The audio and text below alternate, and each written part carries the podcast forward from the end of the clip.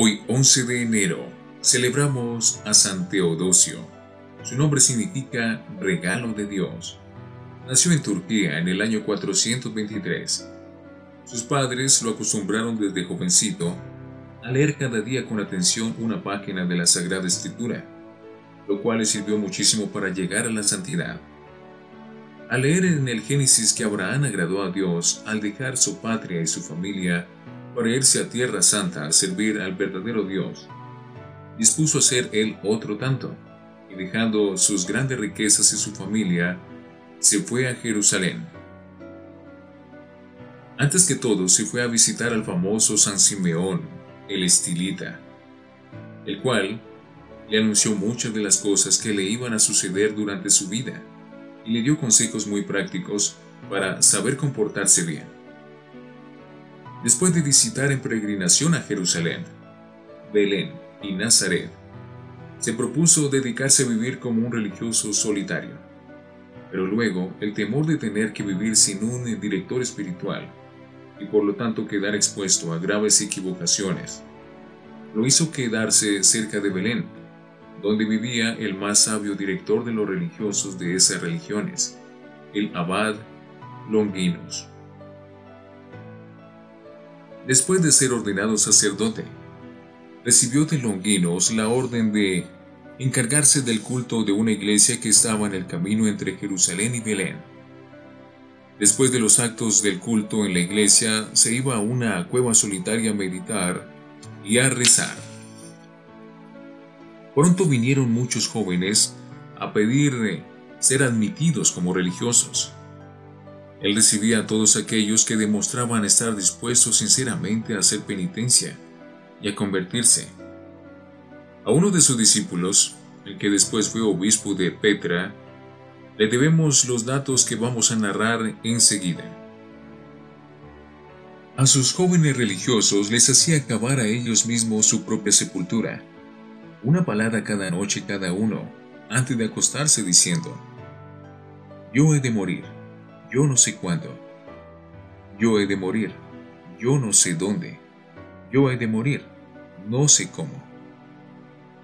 Pero lo que sí sé, de cierto, es que si muero en pecado mortal, me condenaré para siempre. Esto para que recordaran que somos polvo y en polvo nos hemos de convertir y que a la hora menos pensada vendrá el Hijo de Dios a tomarnos cuentas y que hay que estar preparados, porque no sabemos ni el día ni la hora. Cuando terminaron de cavar la primera sepultura, el abad Teodosio les dijo, La sepultura ya está lista. ¿Quién desea ocuparla? Un sacerdote llamado Basilio se adelantó y dijo, Padre, si al buen Dios le parece bien así, yo acepto ser el primero en morir. Pero rezad por mí y dadme la bendición. Teodosio mandó que rezaran por Basilio las oraciones por los moribundos. A los cuatro días el sacerdote cayó muerto de repente, sin haber estado enfermo antes, pero estaba bien preparado para la muerte. Un día de Pascua no había nada que almorzar. Los monjes empezaron a murmurar, pero Teodosio les recomendó que tuvieran fe en la divina providencia. A mediodía llegó una recua de mulas cargadas con alimentos. Nadie supo de dónde llegaron ni quién las envió.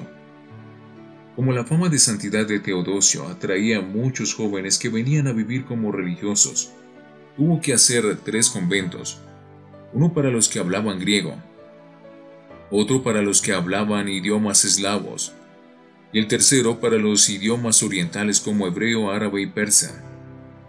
Todos cerca de Belén. Los salmos los rezaba cada convento en su idioma, pero la Eucaristía la celebraban todos juntos en el templo.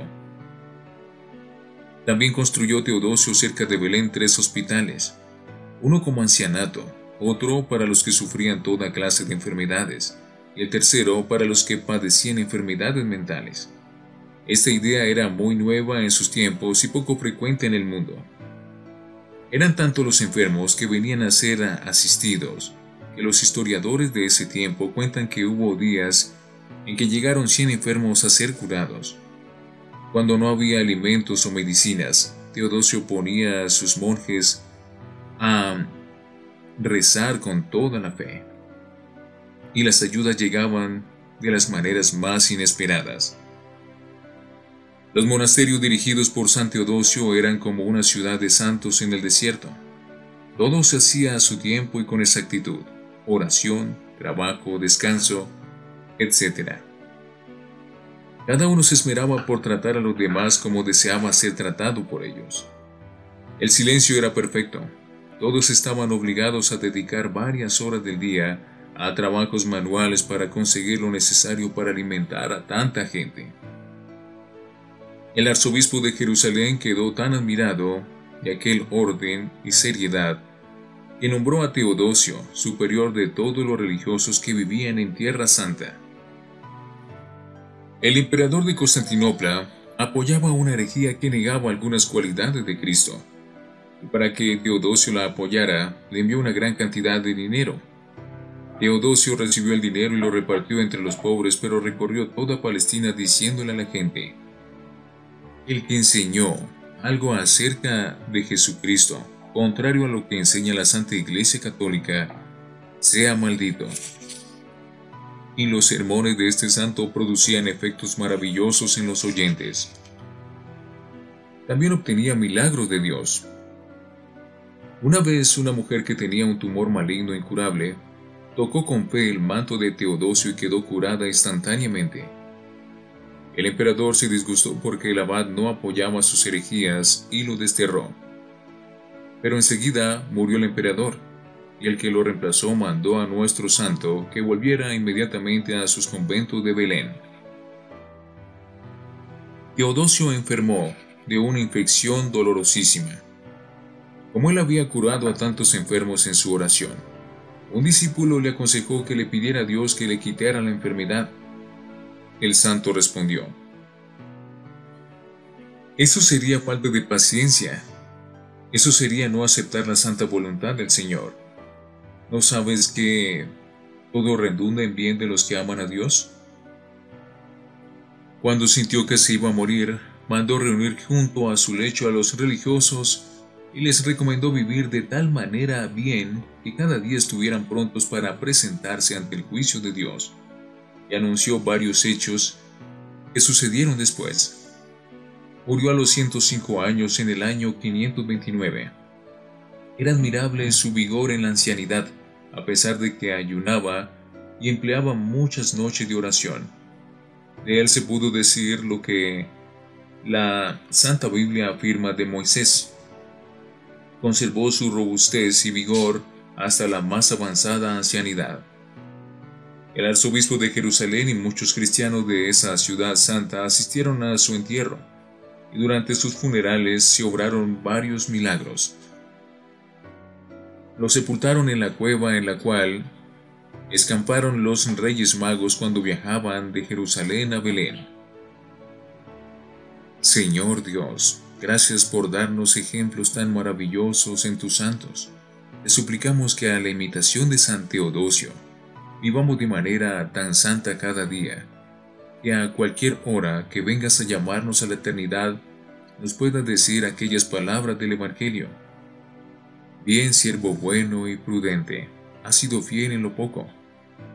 Ahora te constituiré sobre lo mucho. Amén.